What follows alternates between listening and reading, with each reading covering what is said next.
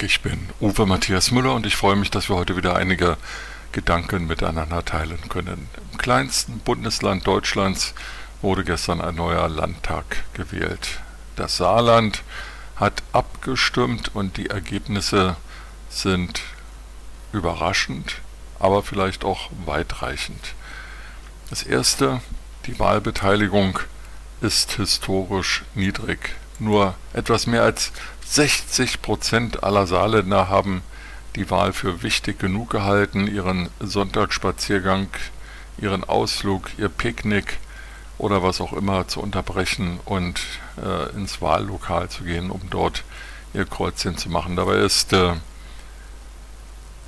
das Wahlrecht in dem Saarland besonders einfach. Es ist nur ein Kreuz zu machen.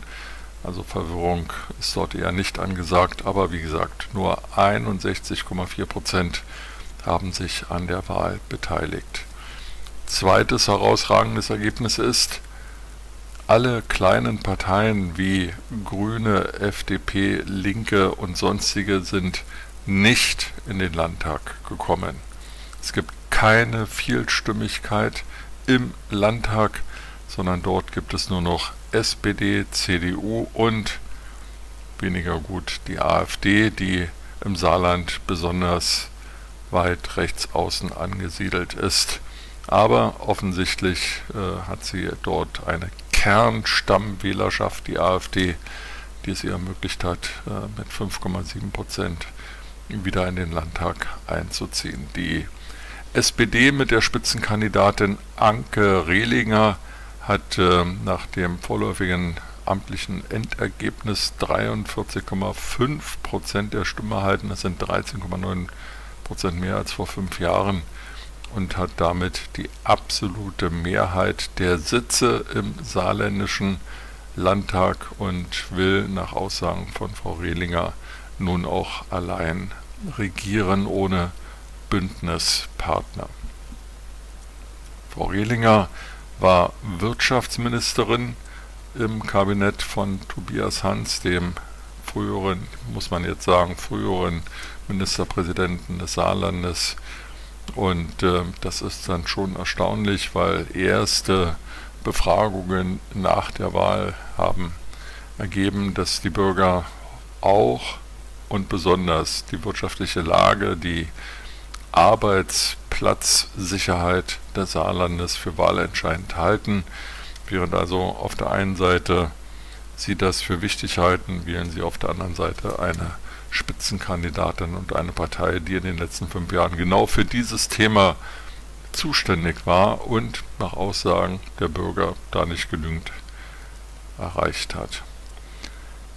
Dramatisch ist der Absturz der CDU. Sie erreicht nur noch 28,5 Prozent. Das ist ein historisch niedriges Ergebnis, das äh, so seit 1955 noch nie in Anführungsstrichen erreicht wurde. Jeder dritte Wähler der CDU hat die Partei verlassen und am schmerzhaftesten ist sicherlich, dass die Altersgruppe der über 60-Jährigen, die zur treuesten Stammwählerschaft der CDU gehörte, noch in viel höherem Maße abgewandert ist als äh, die in Anführungsstrichen wiederum normalen Wähler, während also 12,2 Prozent die CDU insgesamt verloren hat, ist es bei den Ü60 ein Wert von über 17 Prozent die ganz überwiegend zur SPD gegangen sind. Auch das ist wiederum bemerkenswert, weil vor wenigen Tagen ja auf Bundesebene unter aktiver Mitwirkung von Anke Rehlinger, der SPD-Spitzenkandidatin, ein Paket beschlossen wurde, um die Bürger von den Energiekosten zu entlasten und dabei die Rentner vergessen wurden, außen vor gelassen wurden. Also die, die jetzt von der CDU zur SPD gelaufen sind, sind gerade von der SPD und von Frau Rehlinger in den letzten Tagen nicht gut bedient worden. Nicht gut bedient worden. Die CDU weist nun darauf hin, dass äh, die Saarlandwahl ja eine regionale Wahl gewesen sei, dass dort saarländische Aspekte im Vordergrund gestanden haben und das alles mit der Bundes-CDU wenig zu tun habe, die ja in einem Aufschwung begriffen sei.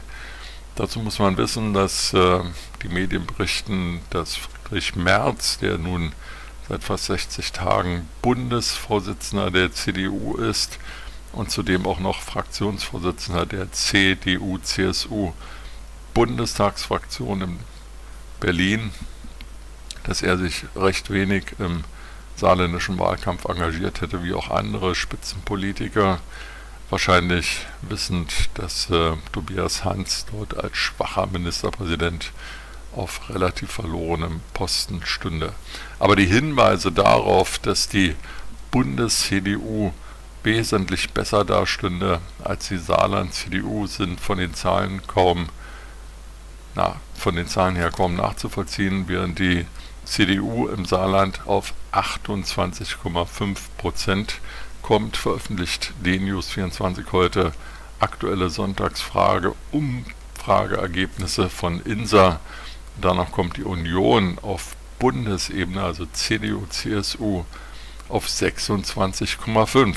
Daher ist davon auszugehen, dass das Saarland-Ergebnis trotz aller Verluste, trotz aller lokalen und regionalen Gegebenheiten, trotz eines nicht überzeugenden Ministerpräsidenten immer noch besser ist als die bundesweite Zustimmung. Man wird sehen müssen, wie die CDU äh, mit diesem Wahlergebnis umgeht. In wenigen Wochen stehen Landtagswahlen in Nordrhein-Westfalen und Schleswig-Holstein an. Auch dort müssen zwei CDU-Ministerpräsidenten um ihren Job kämpfen. Hendrik Wüst in Nordrhein-Westfalen, der das Amt von Armin Laschet vor wenigen Wochen, Monaten übernahm, und Daniel Günther in Kiel, der dort mit einer bunten Koalition regiert. Insgesamt bleibt festzuhalten, dass äh, die demokratische Mitte, wenn wir die SPD und die CDU dazu zählen wollen, mit äh, mehr als 70 Prozent im Landtag von äh, Saarbrücken vertreten ist. Die AfD relativ rechts außen mit etwas mehr als 5 Prozent äh, ebenfalls zur Opposition gehört und alle anderen Parteien, Grüne, FDP, Linke, sonstige nicht im Landtag vertreten sind. Was das bundespolitisch für Auswirkungen hat, äh, müssen wir sehen. Auf jeden Fall ist die Führung eines Wahlkampfes, wie die CDU das im Saarland getan hat, wohl nicht sehr erfolgversprechend. Auch die Zielgruppenansprache der älteren Wähler ist äh, nicht von Erfolg gekrönt gewesen. Mit diesen Gedanken in den Tag wünsche ich Ihnen eine gute Zeit und freue mich, wenn wir uns bald wiederhören.